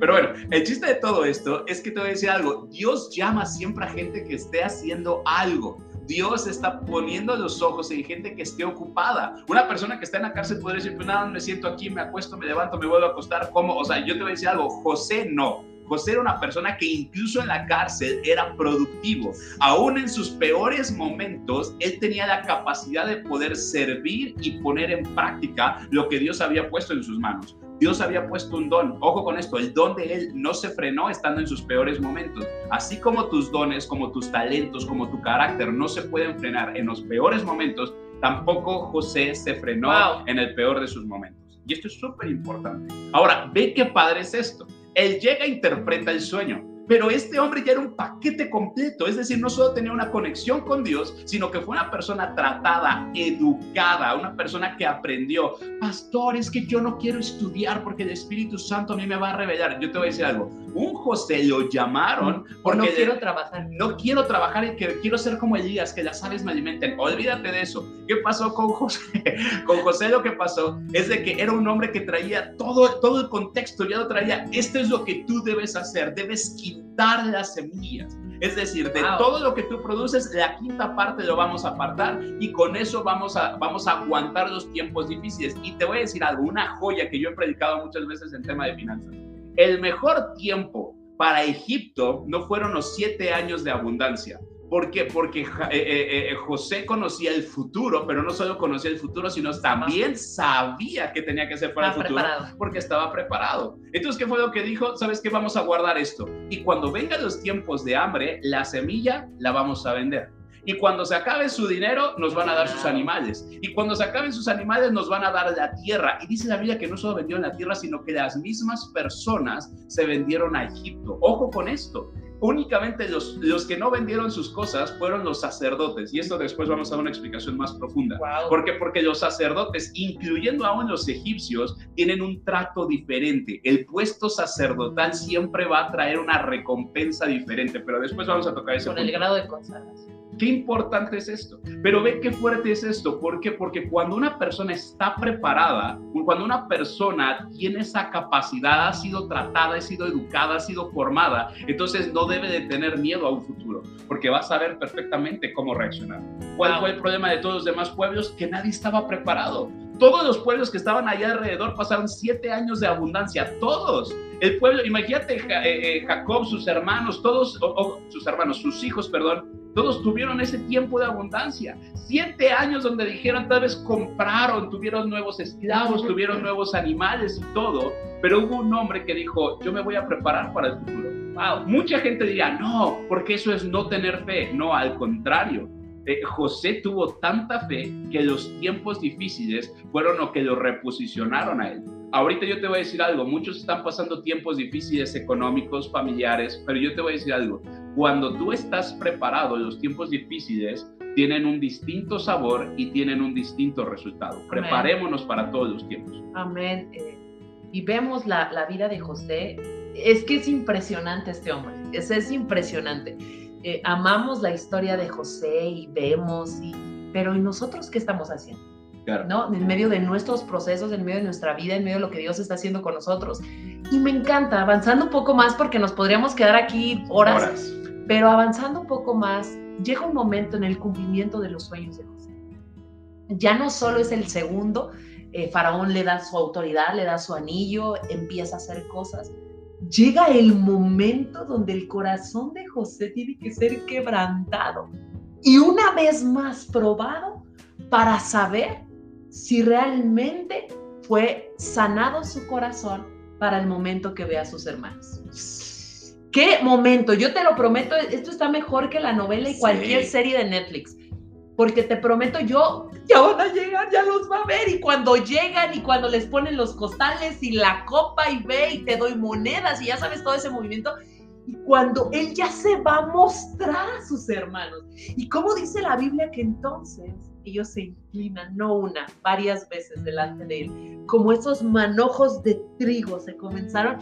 Yo me imagino, o sea, se me enchina hasta el cuero porque me imagino a José diciendo, aquí está el cumplimiento de lo que muchos años atrás soñé. Porque un sueño lleva un proceso, porque un sueño lleva una interpretación, porque un sueño va a llegar a un cumplimiento. Es como Dios le ha dado un sueño a mi esposo de ver muchas cosas, pero no es de hoy para mañana. Es, sería buenísimo, ¿verdad? Pero no, con la vida de José aprendemos que fueron más de 13 años donde él estuvo siendo procesado.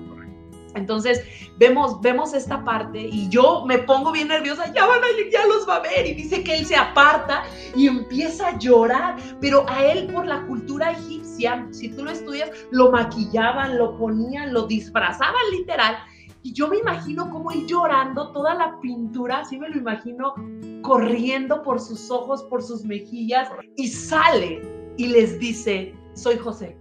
¡Ay, no! Me, me, hasta grité porque me, me, vuelvo a emocionar de decir, aquí está. Y cuando ve que ellos se inclinan, empieza a recordar el sueño, porque un sueño genuino de Dios siempre va a estar en tu corazón y en tu mente. Y entonces ve el cumplimiento y dice, soy José. Y los abrazan y ellos lloran. Imagínate Judá y todos, ¿cómo se sintió decir, oh, oh, está vivo, ¿qué va a hacer? Nos va a matar. Pero me encanta algo que José dice. No es culpa de ustedes. No es, no fue su plan. El que ustedes me hayan vendido, el que ustedes me hayan atacado, el que ustedes hayan pensado mal de mí, no fue plan suyo siempre fue plan de Dios para dar salvación y alimento en el momento.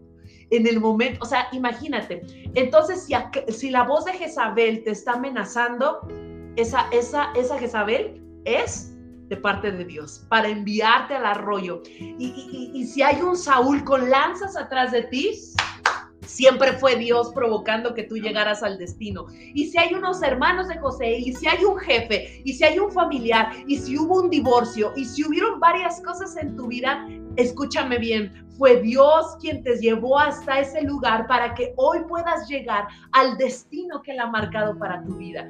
Y me encanta esta parte, a mí me quebranta muchísimo cada que lo leo, porque veo cómo había un corazón sano en José. ¿Cómo no dijo, sí, fue su culpa, malditos? O sea, no, e, e, él dijo, sí, no se preocupen, los abraza y les dice, fue Dios siempre procesando mi vida para que hoy el pueblo de mi Padre, para que todos ellos puedan ser bendecidos. ¡Oh! ¡Oh, qué tremendo! Entonces, si tú viviste algo en tu familia, si viviste algo con tus papás, con tus hijos, con un líder, con tu jefe, eh, eh, si te hicieron una tranza, si te hicieron una desilusión, si te apuñalaron por la espalda, entiende algo.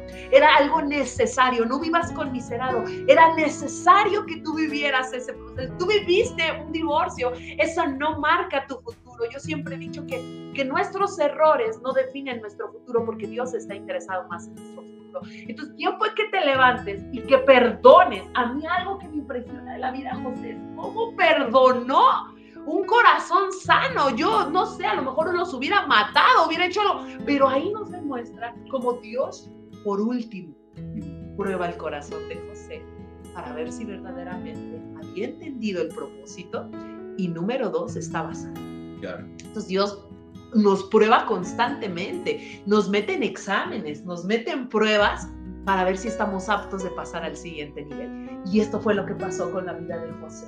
Y me encanta, me encanta porque yo digo, ay Señor, pasaré la prueba este mes, pasaré la prueba, ¿verdad? Porque Dios nos prueba constantemente, pero me encanta el corazón ¿sabes? Me, llama mucho la atención porque creo que fue ayer o fue antier en el devocional, como los hermanos todavía dicen, cuando el papá ya había muerto, cuando Jacobo había muerto, oye, por cierto, José, mi papá dijo que nos trataras bien, ¿eh? ¿Por qué tuvieron que decir esto? Porque ellos tenían mucho miedo, porque ellos tal vez hubieran reaccionado de una manera diferente, porque cuando un corazón, cuando una persona tiene un corazón, son ofendido, lo único que están buscando es la primera oportunidad para poderse vengar.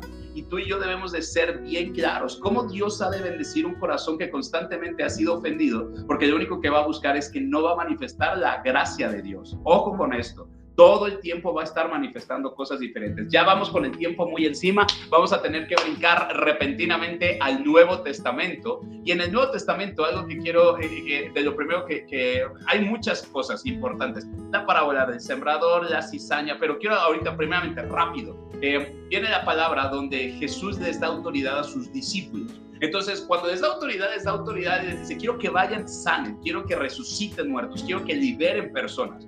Y esto es, eh, es muy importante, ¿por qué? Porque en ocasiones muchas veces tú y yo queremos hacer cosas a las cuales nosotros no hemos recibido autoridad. Hay personas que de repente, yo me quiero imponer como un pastor, yo me quiero imponer como un líder, yo me quiero, y te voy a decir algo, las cosas no pasaban en las personas hasta que Dios les dio la autoridad. Y te voy a decir algo, ¿quieres recibir más autoridad? tienes que estar sujeto a autoridad. Y esto te lo digo con toda experiencia. Cuando tu vida está sujeta a autoridad, entonces hay una autoridad de parte de Dios que va a respaldar tu vida. Cuando tú y yo queremos hacer las cosas por nuestra propia cuenta sin contar con la autoridad de Dios, yo te voy a decir algo, grandes fracasos nos esperan. ¿Sabes? ¿Qué, ¿Cuánta gente de repente, y lo vemos en el libro de Hechos, ¿no? Cómo la gente de repente quería liberar, ¿no? En el nombre de Jesús que predica Pablo, a ti Espíritu Inmundo te digo que salgas. ¿Y qué era lo que pasaba? Salían avergonzados. Y el día de hoy hay muchos ministros que están siendo avergonzados porque están queriendo hacer cosas sin la autoridad. Ojo con esto, hay muchos empresarios, hay mucha gente en la familia, hay mucha gente que quiere hacer cosas sin contar con la autoridad correcta. La autoridad la da Dios. Y antes de Dios dar la autoridad, primeramente va a probar los corazones. Y esto es bien importante. Antes de que Dios desate autoridad sobre tu vida, primeramente va a probar tu corazón. Es verdad. Y hablar del corazón nos traslada a la parábola del sembrador. Fuerte. Porque eh, dice que la buena tierra, y yo creo que la buena, eh, eh, la tierra es nuestro corazón, nuestra vida. Correcto. Y dice, la palabra de Dios es la semilla. Y el, sembrador está lanzando constantemente palabras, pero hay diferentes tipos de tierra, una que cayó junto al camino, otra entre pedregales, una se ahogó y me llama mucho la atención como dice que una no tuvo raíz. Alguna vez yo prediqué de esto. Y lo que no tiene raíz al final termina siendo muerto, ¿no? Entonces aprendemos tantas cosas, otros recibieron, pero el afán de este siglo acabó con la semilla te ahogó. Y, y, y, constantemente vemos, ¿verdad? Pero hubo una buena tierra que recibió, que no importando los afanes, que no importando la emoción, que no importando el proceso, que no importando el día malo, dio fruto al ciento por uno. Entonces nosotros, la invitación de Jesús, y después le explica a los discípulos qué significa la parábola del sembrador, le, nos invita, nos enseña a hacer una buena tierra. Que cuando Dios, cuando recibimos una palabra, cuando escuchamos una palabra, cuando nos congregamos, recibimos esa buena semilla y, nosotros tenemos que ser esa buena tierra, porque muchas veces salimos de la iglesia, recibes bien padre, pero puede ser de corta duración, que solo se emociona. Sales de la iglesia y ya te estás peleando en el carro con tu esposa porque, ah, no, yo quería desayunar carnitas, pero tú quieres la barbacoa y, y entonces pierdes, es de corta duración, la, eres de corta duración. queremos que nuestra iglesia y que en el cuerpo de Cristo seamos esa buena tierra que demos fruto para ver entonces cambios. Ve qué fuerte, porque te voy a decir algo, me llama mucho la atención esta que cayó entre pedregales y al principio tuvo rápido fruto porque no tenía mucha profundidad, pero cuando salió el sol se secó porque no tenía raíces. Qué importante es para la gente es que aprendan a tener raíces. Sabes, si tú no tienes raíces, no puedes tener frutos. Si no tienes raíces, en el primer momento de tribulación te vas a ahogar. Las raíces determinan, ojo con esto, la certeza y la seguridad de poder pasar tiempos difíciles. Es verdad. Ojo con esto, ¿cuántas raíces tú tienes? ¿Realmente perteneces? Ojo, y es importante porque muchas personas de repente, pues, ay, recibí la bendición, oye, vino un profeta y recibí esto, oye, pasó esto, ay, qué padre, y te emocionas y no está mal. Pero el problema, ojo con esto, es que mucha gente deja de invertir en el crecimiento de sus raíces. Las raíces muchas veces es estar trabajando, penetrar, muchas veces es estar excavando, muchas veces es ir a lo profundo. Morir. Es, es importante. ¿Sabes qué difícil es poder echar raíces? Qué difícil es verdaderamente poder estar haciendo ese trabajo hacia abajo donde la mayoría de gente no se da cuenta. La gente no quiere ir y la mayoría de gente no se da cuenta de lo que está sacrificando para poder echar raíces. Una persona que ora verdaderamente, yo te voy a decir algo, la gente no lo nota. Una persona que hace su devocional, la gente no lo nota. Una persona que tiene raíces es aquel que permanece en su iglesia, es el que permanece en su familia, es el que permanece en su matrimonio, es el que permanece trabajando para una empresa, es el que trabaja. Y te voy a decir algo importante porque no es el que se va, no es el que se seca con la primera tribulación,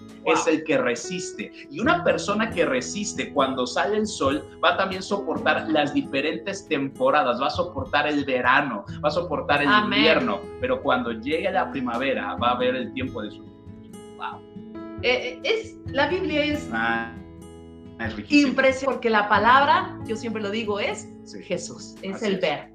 Y yo quiero, eh, no sé si tú tengas... No, ya, ya, ya no tenemos mucho tiempo, échate la final. Ok, me echo a la final que está en Mateo 13, 31. Correcto. Dice, otra parábola les refirió diciendo, el reino de los cielos es semejante al grano de mostaza que un hombre tomó y sembró en su campo, el cual a la verdad es la más pequeña de todas las semillas, pero cuando ha crecido es la mayor de las hortalizas y se hace árbol, de tal manera que vienen las aves del cielo y hacen nido en sus ramas. Wow. Me encanta esta palabra. Eh, yo siempre he aprendido algo de parte de Dios y más cuando alguien, no sé si tú también como yo eres sanguíneo y desesperado, todo comienzo pequeño, bien cuidado, terminará siendo grande, porque Dios todo lo que la hace comienza pequeño para poder hacerlo grande.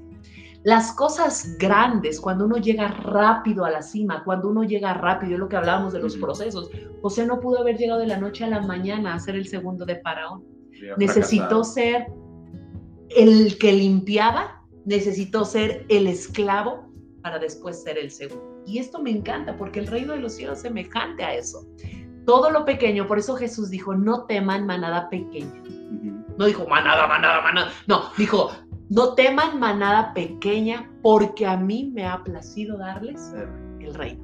Entonces, todo comienzo pequeño, si tu negocio es pequeño, si ahorita a lo mejor tienes un discípulo, si a lo mejor estás comenzando algo en pequeño, no dudes que Dios, si tú lo cuidas, eres íntegro, obediente, fiel al Señor, Él va a hacer algo grande. Adán nació siendo grande. grande y se corrompió. Adán no fue el plan A. Jesús siempre fue el plan. Wow. Por eso el segundo Adán, Jesucristo, tuvo que vivir cada proceso, porque él nunca fue el plan B. Nacimiento, ser bebé. Tuvo que ser bebé, Wow. de estar en el vientre de una mujer, mismo Dios, Emanuel, en una mujer. ¡Wow! O sea, Dios tuvien- teniendo que vivir los procesos que nosotros vivimos. Correcto. Su crecimiento, la circuncisión, todo lo que tuvo que vivir para que entonces Dios lo hiciera. Entonces, todo comienzo pequeño no es malo. Al contrario, cuando uno ya es grande, pierdes la capacidad de asombro porque está todo listo. Pero cuando uno empieza en pequeño, entonces tu fe comienza a crecer para producir las cosas grandes. Wow. Entonces, qué, qué padre es entender el reino de los cielos. Ese empieza en pequeño, pero va creciendo, va creciendo, va creciendo. Y entonces, cuando uno es pequeño, tiene la visión de ir más allá. Así es. Pero cuando uno ya es grande, hasta la soberbia te puede alcanzar y decir, ya no necesito crecer más, ya no necesito aprender más. Pero el reino de los cielos nos habla que es como ese granito de mostaza, que es tan pequeño, la, más, la semilla más pequeña, pero que da un árbol grande para que después muchos puedan venir a ti. Amén. Entonces, fíjate qué hermosa es la palabra de parte de Dios, porque tienes que confiar y entender que Dios es el que da el crecimiento. Y si Jesús, Dios mismo, tuvo que ser una semillita, una simiente en el vientre de María, ¿cuánto más nosotros tenemos que aprender a ir paso a paso y crecer aunque nos desesperemos y entender que cuando tú eres pequeño, Dios te puede hacer grande? Wow. Amén. Iglesia, esto ha sido todo por hoy. Hay mucho, mucho más que hablar, pero créeme que pasamos estos tiempos que espero que sean igual de deliciosos para ti que como son para nosotros. Te mandamos un fuerte, fuerte abrazo. Te volvemos a pedir, no sueltes tu devocional. Hay tanto, tanto que aprender. Nos faltaron tantos temas. Nos faltó la cizaña, nos faltó este, cuando Jesús está enseñando frente al mar. Nos faltó, no, no, no, no, no, es mucho. Pero te voy a decir algo, es padre este tiempo de poder tener un deleite en la palabra de Dios. Te mandamos un fuerte abrazo y por favor no te pierdas nada de lo que se está transmitiendo para ti. Te amamos, te bendecimos y te mandamos un fuerte abrazo. Que Dios te bendiga. Gracias por sintonizar Shot de Vida y ayúdanos a compartir para que la palabra llegue a muchos más. Que Dios te bendiga. Bye.